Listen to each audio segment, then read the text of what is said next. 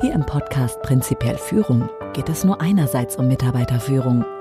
Andererseits geht es um Einblicke für ein besseres Miteinander in Beziehungen und Gesellschaft. Und ebenso um relevante Informationen und Zusammenhänge für Ihr ganz persönliches Leben. Ich grüße Sie und heiße Sie herzlich willkommen zur 14. Episode Ihres Podcasts Prinzipiell Führung. Mein Name ist Klaus Goldbeck. Danke, dass Sie dabei sind und wieder zuhören. Der Titel dieser Episode lautet Die innere Haltung und Ist du Freunde? Falls das hier die erste Episode ist, die Sie von diesem Podcast hören, empfehle ich Ihnen für ein leichteres Verständnis der hier bei Episode 14 bereits recht komplexen Zusammenhänge, diese Episode zunächst auszuschalten und bei Episode 1 zu beginnen. Damit will ich keinesfalls ausdrücken, dass Sie hier nicht willkommen sind. Im Gegenteil, Sie sind herzlich willkommen. Vielmehr bauen alle Episoden aufeinander auf und ich halte es für hilfreicher bei unserem doch sehr, sehr komplexen Thema, damit weniger Missverständnisse auftreten, tatsächlich von vorn bei Episode 1 zu beginnen. In dieser aktuellen Episode werden Sie, liebe Zuhörerinnen und Sie, lieber Zuhörer, erstmals ein Werkzeug erhalten. Das ist zwar noch kein konkretes, kein Verhaltenswerkzeug, sondern ein abstraktes, eins, das Ihre inneren Gedanken und Gefühle, Ihre innere Haltung erweiternd beeinflussen kann.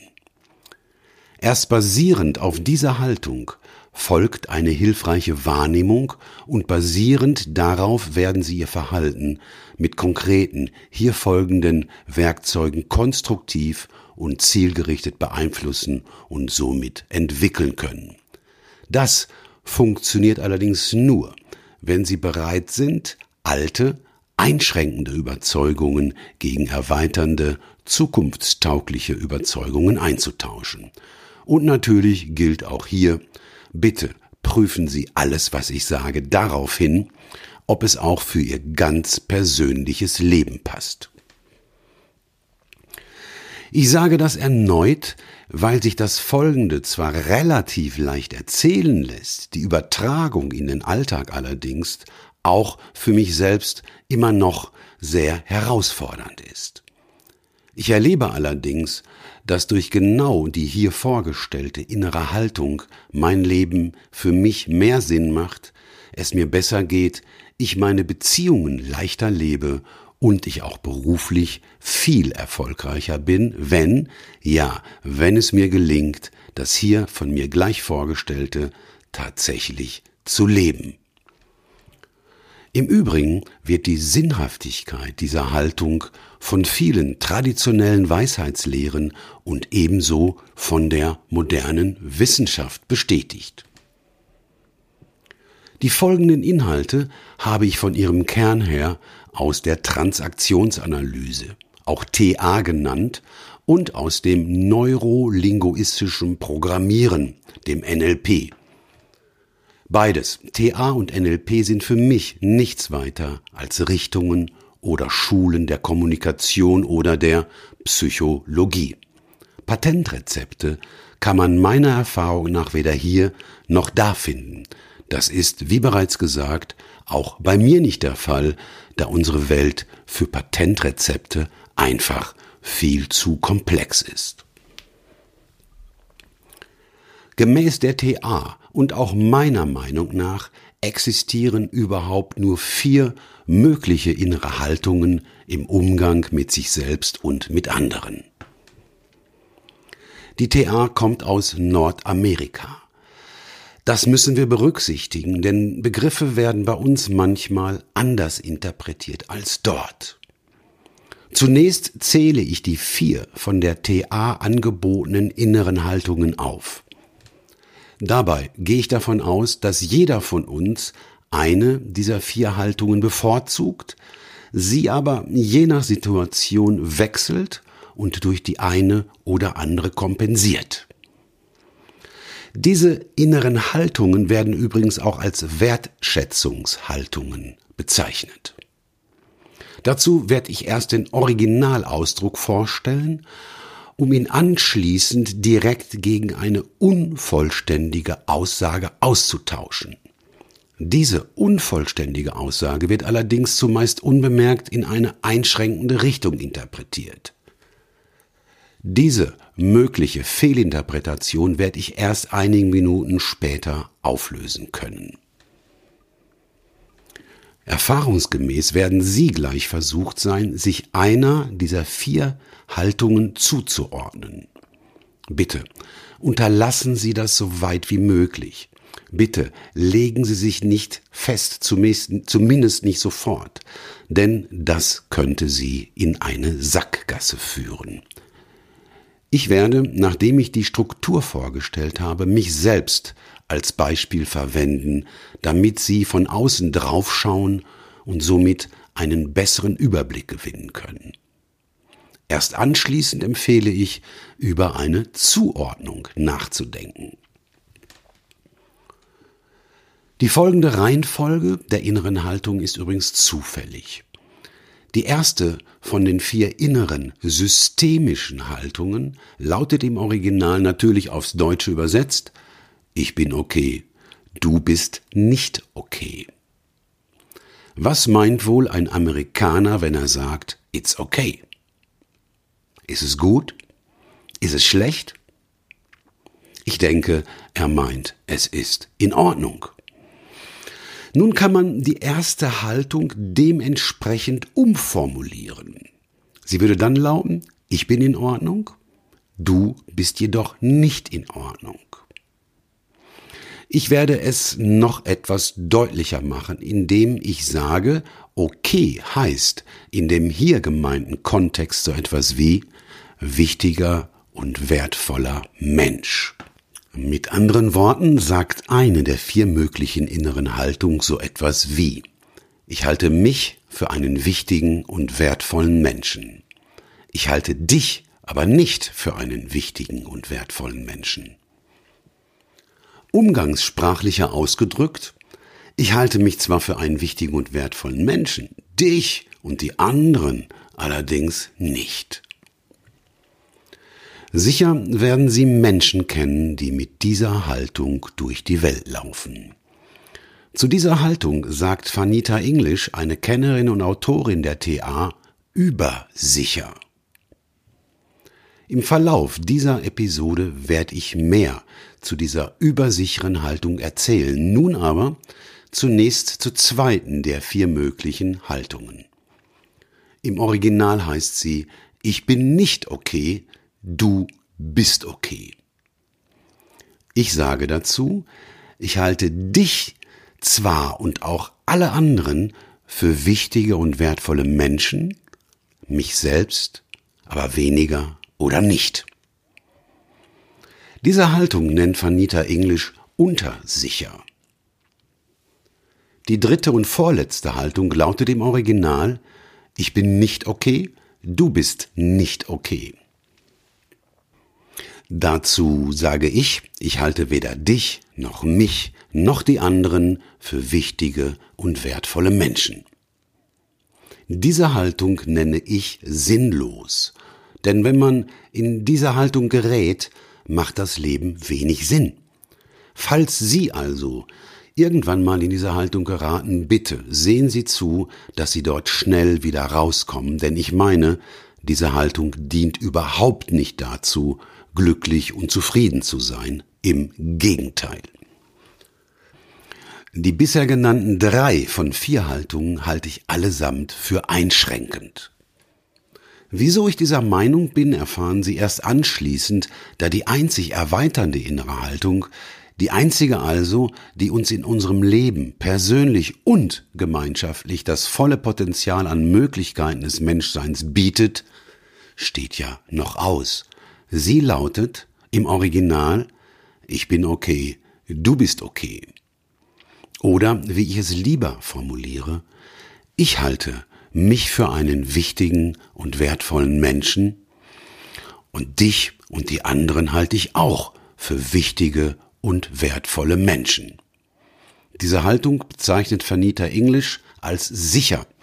Ich sage zu dieser sicheren Haltung auch gerne OK Quadrat. Darüber hinaus bin ich übrigens überzeugt, dass auf dieser Welt kein Mensch lebt, der wichtiger und wertvoller ist als Sie und ich und auch keiner, der weniger wichtig und wertvoll ist als wir beide. Und das unabhängig davon, woher dieser Mensch kommt, ob er arm oder reich, gesund oder krank, welche sexuelle Orientierung er besitzt, welche Drogen er bevorzugt, welchen Gott er anbietet, wie weit oder wenig weit er gebildet oder entwickelt ist.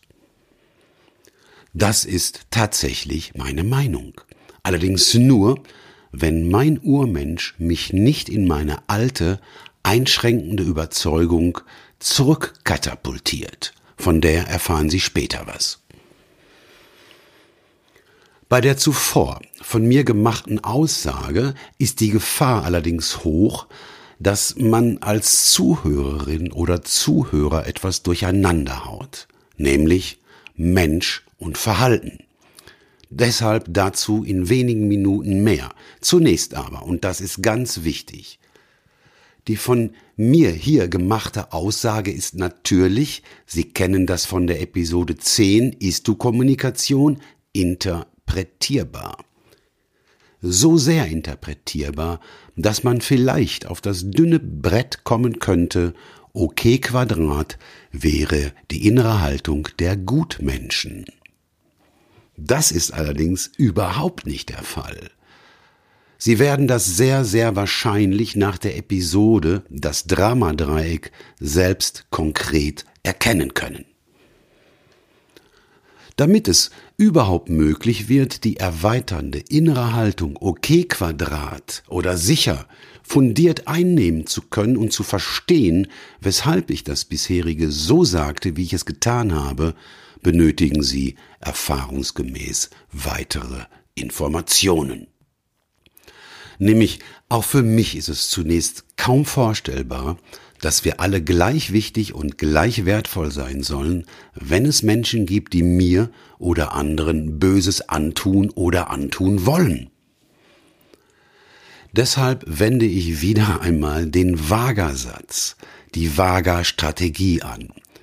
Wie immer trennen wir also das Vermengte und beziehen das Ausgeschlossene mit ein. Sind wir Menschen und das, was wir sagen und das, was wir tun, eigentlich das Gleiche? Ich frage nochmal anders formuliert.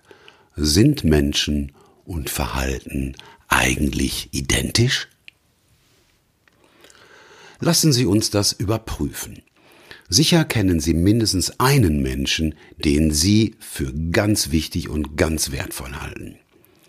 Verhält sich dieser Mensch eigentlich immer korrekt? Oder tut bzw. sagt er auch schon mal was, was Sie nicht als okay, nicht als wichtig, nicht als wertvoll deuten?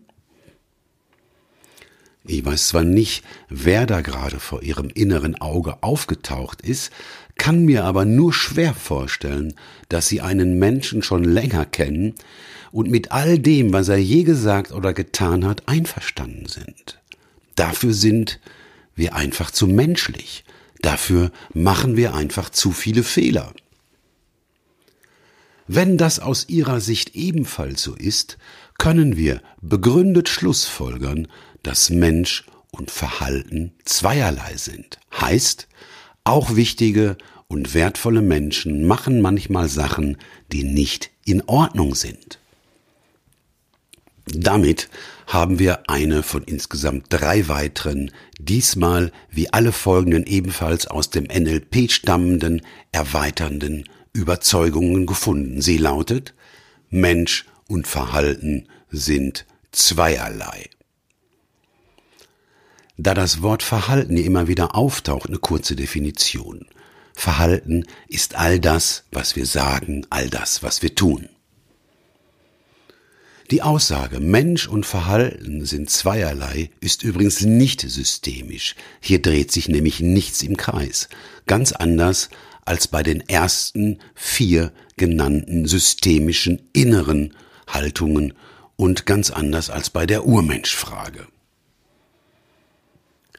Wenn Sie aber davon überzeugt sein wollen, dass jeder Mensch gleich wichtig und gleich wertvoll ist, kann es nur hilfreich sein, wenn Sie den Menschen und sein Verhalten differenziert betrachten. Die zweite und vorletzte, ergänzende, erweiternde Überzeugung lautet, jedes Verhalten hat eine positive Absicht. Ups, kann das wirklich so sein, dass jedes Verhalten von jedem Menschen immer über eine positive Absicht verfügt? Damit das verständlich wird, bringe ich ein Beispiel. Achtung! Dieses Beispiel wird extrem. Es könnte zunächst bei Ihnen zum inneren Widerstand führen, dass Sie womöglich zum Ausschalten tendieren. Der Vorteil extremer Betrachtungen ist jedoch, wenn es bei Extremen funktioniert, funktioniert es erst recht bei einfachen Fällen. Nehmen wir als Beispiel einen Krimi, einen, den Sie vielleicht schon mal im Fernsehen geschaut haben. Der alte, freitagsabends im ZDF. Hier kommt es regelmäßig, so wie das bei den meisten Krimis der Fall ist, zu einem Mord. Nehmen wir nun an, die Polizei hat zwar die Leiche, findet aber weder Spuren noch Zeugen. Welche Frage stellen die Ermittler sich an dieser Stelle? Diese Frage stellen sie sich übrigens nicht nur im Fernsehen und in Romanen, sondern auch im richtigen Leben. Die Frage, die die Ermittler sich stellen, lautet, wer könnte ein Motiv haben? Was könnte das Motiv für diese Tat sein? Natürlich müssen wir zunächst erst einmal klären, was ein Motiv ist, denn auch hierüber geht das Verständnis auseinander. Im Übrigen, wenn ich immer wieder abschweife und zusätzliche Erklärungen abgebe, liegt das an der Komplexität unseres Themas. Gerne, sehr gerne würde ich Ihnen alle Informationen auf einmal geben. Das kann ich aber leider nicht, weil ich nur der Reihe nach reden kann. Da aber Systeme im Gegensatz zu einfachen Ursache-Wirkungsverknüpfungen nicht der Reihe nach aufgebaut sind, muss ich sie immer wieder auf später vertrösten beziehungsweise Zwischenbemerkungen machen. Insofern bitte ich noch immer um Ihre Geduld und diesmal auch um Ihr Verständnis. Bitte bleiben Sie dran, denn alle, die das, was ich hier erzähle, bereits kennen und auch leben, sind dadurch aufgeblüht, weil sie sich und andere besser verstehen und erkennen, Sie erkennen auch, worauf es in ihrem Leben wirklich ankommt, um zufriedener, erfolgreicher und glücklicher zu sein. Ein Motiv ist anders, als es oft verstanden wird, nicht der Grund, sondern der Zweck einer Handlung. Es geht hier also nicht um die Frage warum, sondern um die Frage wozu eine alternative Frage der Ermittler anstelle der nach dem Motiv, allerdings mit der identischen Ausrichtung lautet, wer hat einen Vorteil davon, dass dieser Mensch nun nicht mehr lebt? Oder wer hat einen Nutzen von der Tat? Das ist das Motiv. Denn niemand, der halbwegs gesund ist, tötet einen Menschen einfach nur so. Normalerweise handelt man überhaupt nur deshalb, weil man sich einen Nutzen von seinem Handeln verspricht. Dabei muss ein Motiv gar nichts Großes sein. Es wurden nämlich auch schon Menschen getötet, weil sie gerade in diesem Moment gestört haben und der andere Ruhe haben wollte. Eigentlich eine Nichtigkeit. Aber auch Nichtigkeiten wie ich will Ruhe haben können in manchen Fällen die positive Absicht das Motiv für die Straftat sein. Damit will ich keinesfalls andeuten, dass wir Gesetzesverstöße tolerieren sollten. Allein schon deshalb nicht, weil ich davon überzeugt bin, dass Vertrauen die Voraussetzung für Erfolg ist. Deshalb darf man die positive Absicht aber auch nicht auf soziale, auf gemeinschaftliche Aspekte beziehen. Zumeist sind Motive subjektiv persönlich. Das hat, wie der Ausdruck bereits sagt, nichts mit Objektivität und auch nichts mit Gemeinschaft zu tun. Oder haben Sie schon mal irgendetwas getan, auch wenn es im Nachhinein noch so blöd gelaufen ist, mit einer, bezogen auf sich selbst negativen Absicht? Selbst wenn Sie bezüglich meiner Aussagen im Moment noch Zweifel hegen, bitte bleiben Sie dran, denn der Groschen fällt, wenn Sie weitere Informationen erhalten haben und sich selbst mehr Zeit geben. Denn dieser Podcast wird erst ganz am Ende rund und schlüssig. Die zweite, ergänzende, erweiternde Überzeugung lautet also, jedes Verhalten hat eine positive Absicht. Anders gesagt, alles, was wir sagen, alles, was wir tun, hat eine positive Absicht. Natürlich nur subjektiv, persönlich. Nun komme ich zur dritten und letzten ergänzenden Überzeugung, bevor wir zurück zu den vier systemischen Überzeugungen gehen, um da einiges klarzuziehen. Jeder, der etwas tut, gibt in dem Moment, in dem er es tut, das Beste, was er in diesem Moment geben kann. Ich wiederhole und formuliere etwas anders. Jeder, der handelt oder nicht handelt, gibt in dem Moment, in dem er handelt oder auch nicht handelt, das Beste, was er in diesem Moment geben kann. Erfahrungsgemäß benötigen die meisten, um diese Aussage wirklich zu begreifen, Belege für die Korrektheit dieser Aussage. Ich bringe deshalb Beispiele dazu. Sie fahren beispielsweise mit Ihrem Auto auf eine Ampel zu. Die Ampel zeigt grün. Kurz jedoch, bevor Sie die Ampel erreichen, springt die auf Gelb um. Jetzt haben Sie zwei Möglichkeiten, entweder Gas geben oder bremsen. Nehmen wir in diesem ersten Beispiel an, Sie entscheiden sich für Gas geben, natürlich nur, weil Sie denken, das ist die richtige Entscheidung. Ihr Fahrzeug beschleunigt, aber noch bevor es den Haltebalken und die Ampel selbst erreicht, sehen Sie, das Licht ist rot geworden. Sie fahren über die Kreuzung und müssen erleben, wie ein hässlich roter Blitz, der in den Augen sticht, ein Foto von ihnen macht. Was werden sie nachher denken?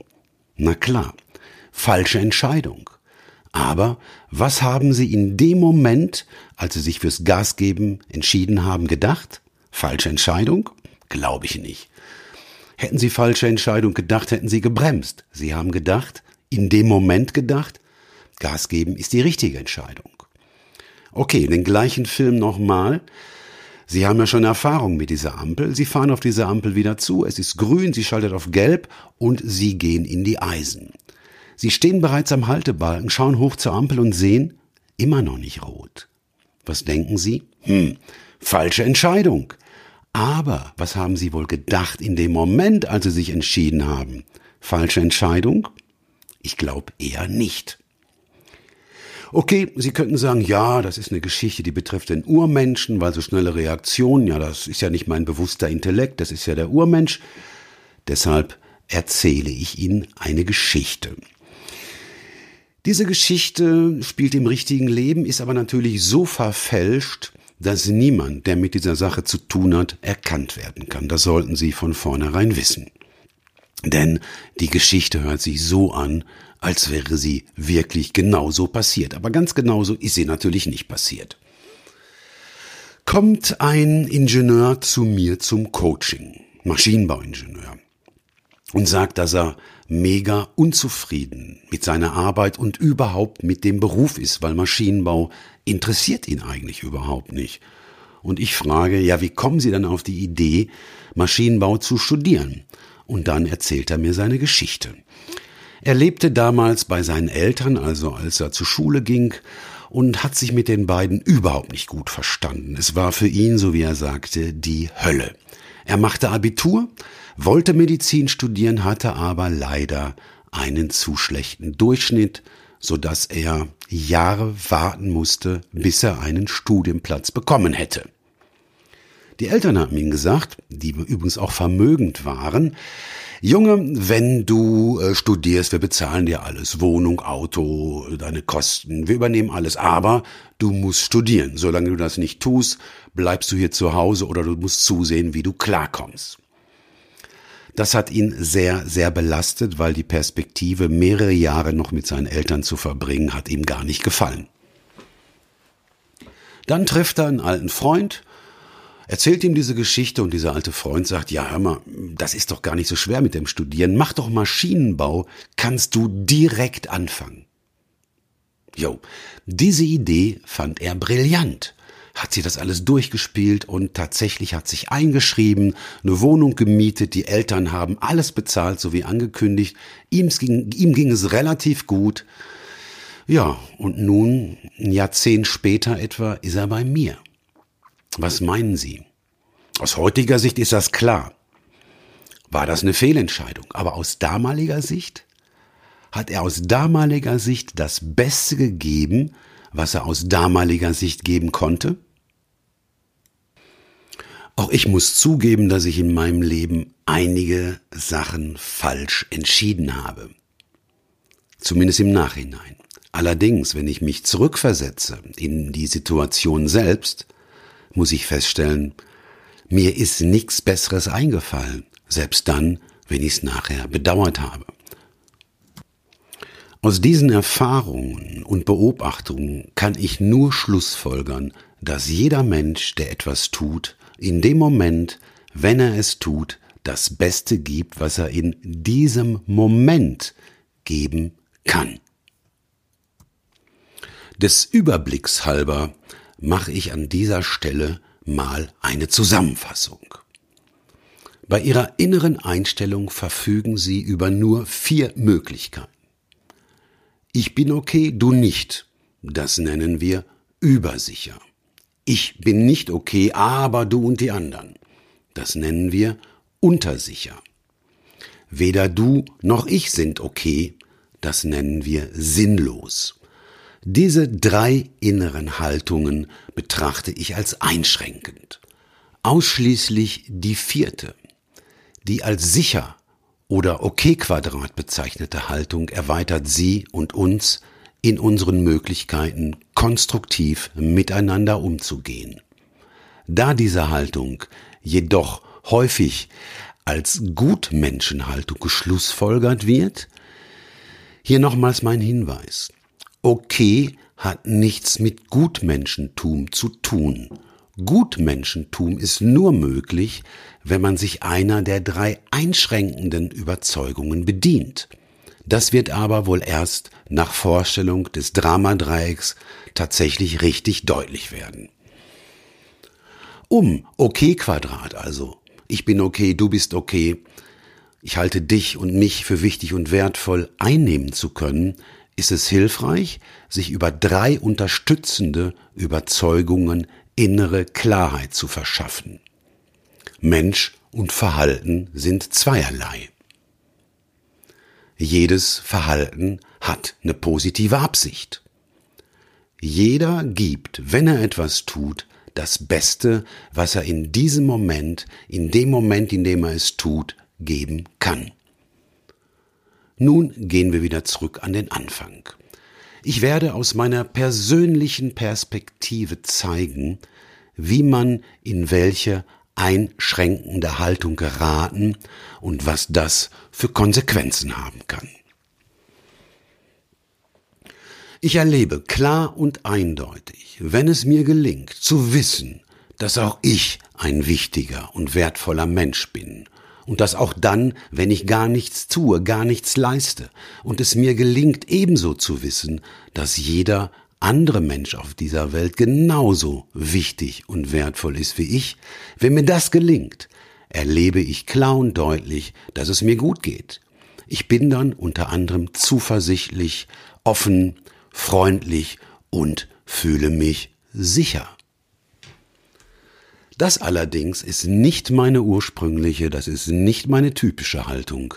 Meine typische innere Haltung ist die untersichere. Ich finde mich immer dann in ihr wieder, wenn ich nicht aufpasse, wenn ich nicht nachdenke. Denn diese Haltung war in den ersten Jahrzehnten meines Lebens meine natürliche Haltung.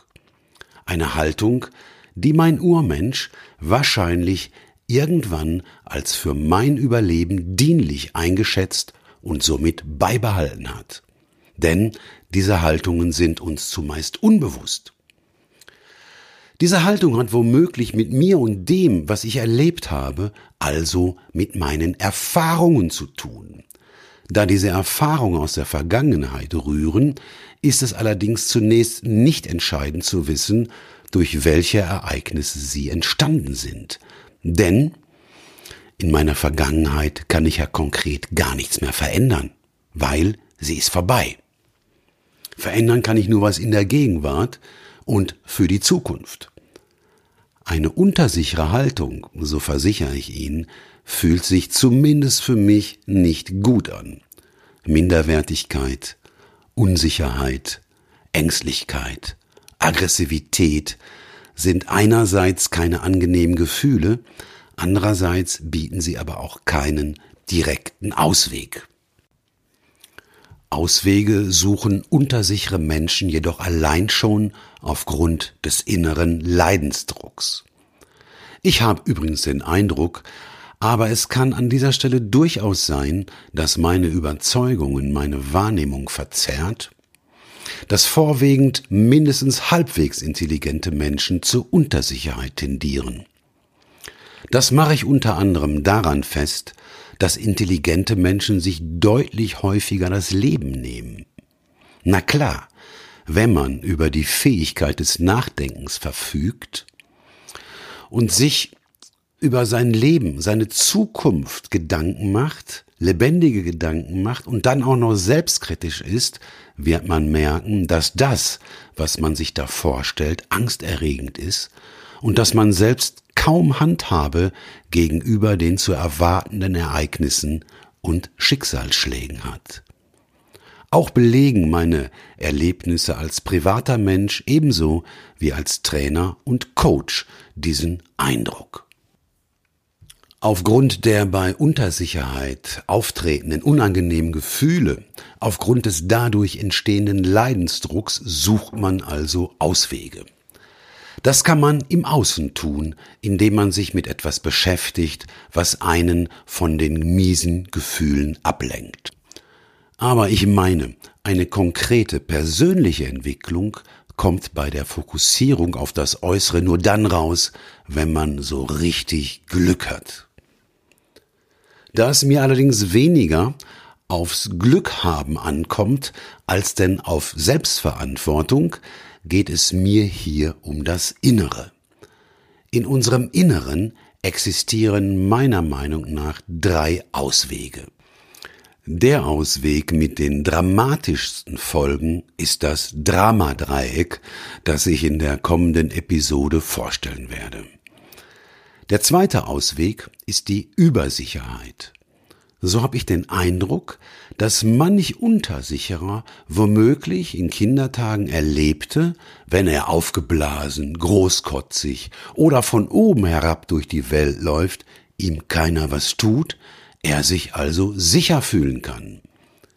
Ich habe den Eindruck, dass dieser Ausweg eher von Menschen genutzt wird, die von Statur, Stimme, Gestik und Mimik leicht einen gefährlichen Eindruck bei den Urmenschen der anderen erwecken können. Was der Nachteil einer übersicheren Haltung ist, mögen Sie sich fragen? Hier mal wieder eine extreme Perspektive. Übersicherheit ist im Extremfall Macht. Aktuelle wissenschaftliche Untersuchungen zeigen, dass Menschen in Machtpositionen weniger Angst spüren und gleichzeitig aber auch an ihrer Empathiefähigkeit, an ihrem Einfühlungsvermögen Einbußen erleiden.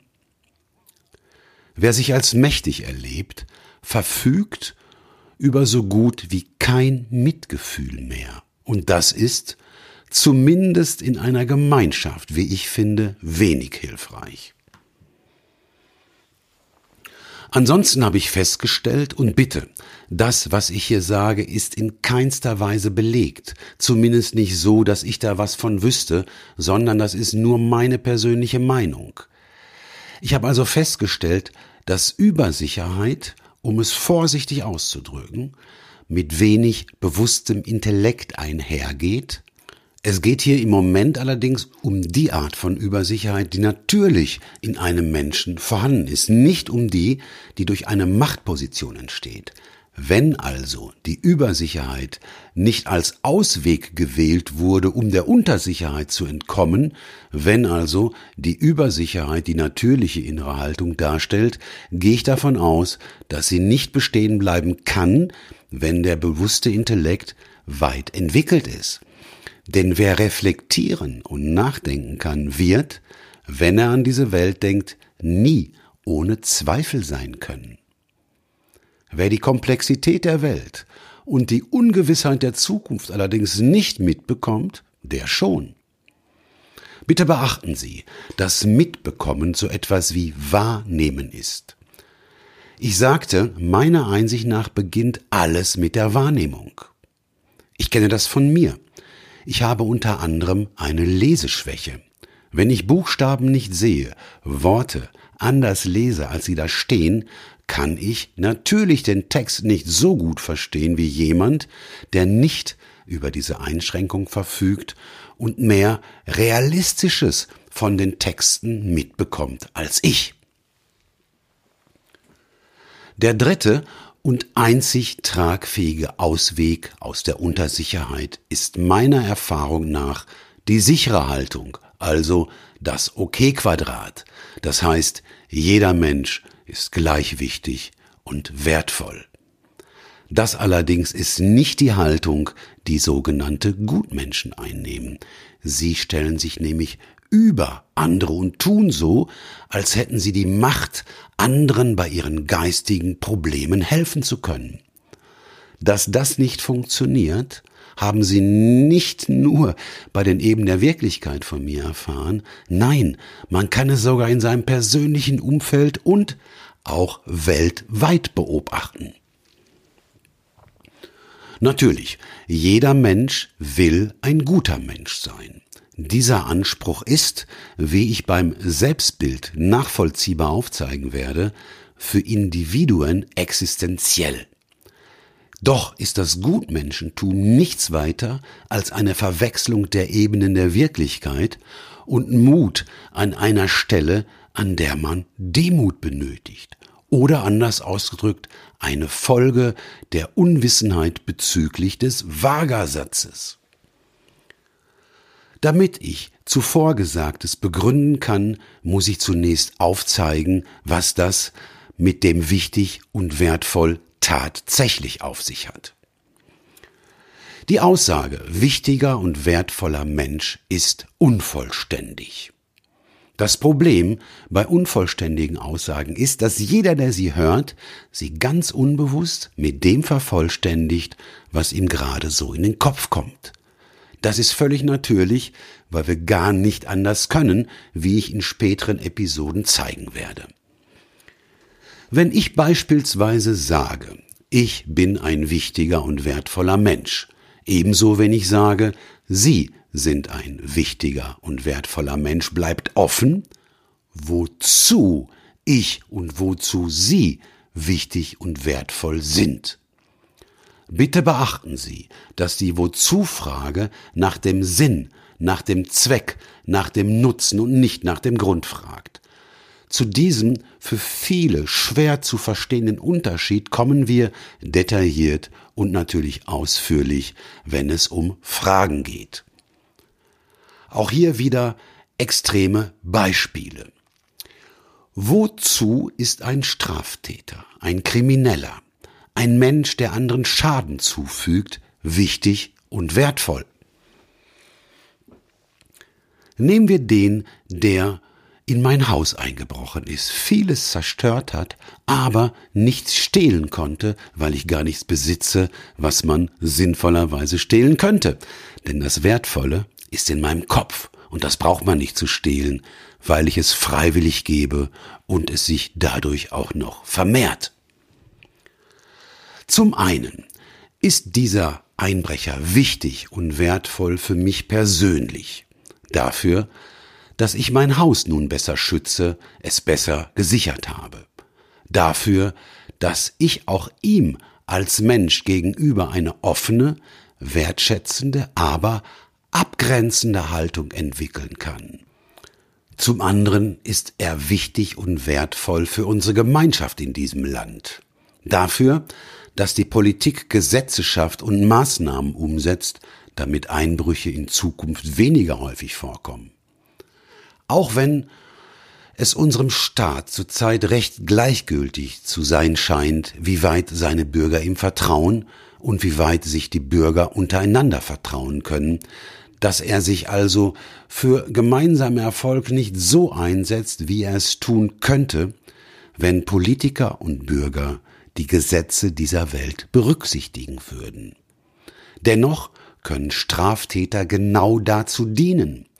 Je höher der Leidensdruck, desto größer ist die Chance, dass wir etwas verstehen, dass wir zukünftig klüger sind und besser handeln. Womöglich rührt sich gerade ein massiver Widerstand gegen meine Aussagen in Ihnen. Bitte berücksichtigen Sie deshalb. Das, was ich Ihnen hier erzähle, ist, wie bereits angekündigt, nicht die Wahrheit, sondern nur eine von vielen möglichen Perspektiven. Denn diese Welt basiert auf dem Grundprinzip. Das sagt bereits, dass jedes Ding mindestens über zwei Seiten verfügt. Jeder Vorteil verfügt über einen Nachteil und jeder Nachteil somit über einen Vorteil. Somit ist es uns freigestellt, ob wir auf die eine Seite schauen oder auf die andere. Der Unterschied ist nur, wenn wir auf die dunkle Seite blicken, auf den Schaden in unserem Fokus, dementsprechend werden wir eher Gefühle der Ohnmacht, der Hilflosigkeit und vielleicht sogar Gefühle des Hasses entwickeln. Schauen wir auf die helle Seite, auf den Nutzen, haben wir eine Chance, Selbstwirksamkeit und Liebe zu erleben. Wenn wir auch den Nutzen betrachten, gewinnen wir viel eher eine sinnvolle Perspektive. Dadurch haben wir eine gute Chance, uns zu entwickeln. Denn wenn wir mehr Einfluss auf unser Leben haben, können wir auch konsequenter sein und eher Grenzen aufzeigen. Wir müssen uns nicht länger manipulieren lassen, sondern wir werden kompetente und faire Führung erwarten und unser Leben selbst in die Hand nehmen, ohne einschränkende Gefühle oder einschränkenden inneren Haltungen ausgeliefert zu sein. Nun fasse ich zusammen. Wir haben stets mehrere Möglichkeiten. Das allerdings erst, wenn uns diese Möglichkeiten bewusst sind. Da wir uns hier auf der abstrakten Ebene der Ebene der Gedanken auf Noos befinden, haben wir diese Möglichkeit aber erst dann, wenn wir sie in Worte fassen können, wenn wir also darüber in Worten nachdenken können. Die innere Haltung, von der zu erwarten ist, dass sie uns freier, selbstverantwortlicher, liebevoller und wirksamer macht, ist die Okay-Quadrathaltung. Ich, so wie jeder Mensch, ist gleich wichtig und wertvoll. Die Frage, die beantwortet werden muss, ist die, wozu, wofür bin ich, ist jeder wichtig und wertvoll. Ich denke, es ist klar, dass auch sich destruktiv verhaltene Menschen wichtig und wertvoll sein können. Das allerdings nur, wenn man sich die Wozu-Frage stellt und anschließend respektvoll und konsequent bezüglich des Verhaltens dieser Menschen handelt. Denn wir müssen aufpassen, dass wir Mensch und Verhalten nicht verwechseln. Heißt, der Mensch ist okay, sein Verhalten aber ist eine andere Sache. Hier werden wir im Sinne der Gemeinschaft zusehen, dass wir selbst uns so konsequent verhalten, dass der andere sein, von mir aus kriminelles Verhalten, nicht weiter praktiziert oder dass die Chance, dass er es weiter praktiziert, so gering wie nur eben möglich ist. Damit wir das mit den wichtigen und wertvollen Menschen leichter annehmen können, ist es ebenfalls hilfreich festzustellen, dass wir alle bei dem, was wir tun, zumindest eine subjektiv persönlich positive Absicht haben. Ebenso hilfreich ist es anzunehmen, dass wir Menschen immer dann, wenn wir etwas tun oder auch wenn wir etwas unterlassen, in dem Moment, in dem wir es tun oder unterlassen, immer das Beste geben, was wir in diesem Moment geben können. Abschließend gehe ich noch darauf ein, wie Sie es bewerkstelligen können, diese von mir gemachten Behauptungen, diese systemischen Überzeugungen, diese Wertschätzungshaltung, diese erweiternde Wertschätzungshaltung in Ihr Leben zu integrieren. Die erste Voraussetzung ist, Sie müssen es wollen. Da kann ich nur hoffen, dass nach meinen Ausführungen hier und denen, die noch folgen, Sie das als so sinnvoll für ihr Leben, wie auch das ihrer Kinder und Enkel und unserer Gemeinschaft erkennen, dass dieser Wille in ihnen auftaucht. Parallel dazu denke ich, Sie müssen die von mir gemachten Aussagen an Ihren Handlungen in Ihrem bisherigen Leben überprüfen. Darüber hinaus können Sie sich im Umgang mit anderen oder auch, wenn Sie Filme schauen, Diskussionen beobachten oder Bücher lesen, die Ihnen hier angebotenen Aussagen und Fragen bei den Protagonisten ebenso überprüfen. Natürlich ist das Arbeit, natürlich ist das aufwendig, allerdings zeigt meine Erfahrung, dass man seine Zeit und seine Energie kaum in etwas Sinnvolleres investieren kann. Wenn Sie das tun, werden Sie verstehen, weshalb der Titel dieser Episode das Wort Ist du Freunde enthält. Ihr Urmensch wird nämlich, nachdem sich das, womit Sie sich hier beschäftigen, gesetzt hat, in Ihr Unbewusstes eingetaucht ist, viel häufiger als aktuell eine Ist-du-Freund-Haltung einnehmen und damit sogar die Haltung Ihres Gegenübers auch ihnen gegenüber freundlich beeinflussen. Insofern, danke fürs Zuhören. Danke, dass Sie Ihr Leben selbst in die Hand nehmen. Danke, dass Sie selber denken. Ich verabschiede mich für heute und wünsche Ihnen erhellende Gedanken und Einsichten. Machen Sie es gut. Bis zum nächsten Mal.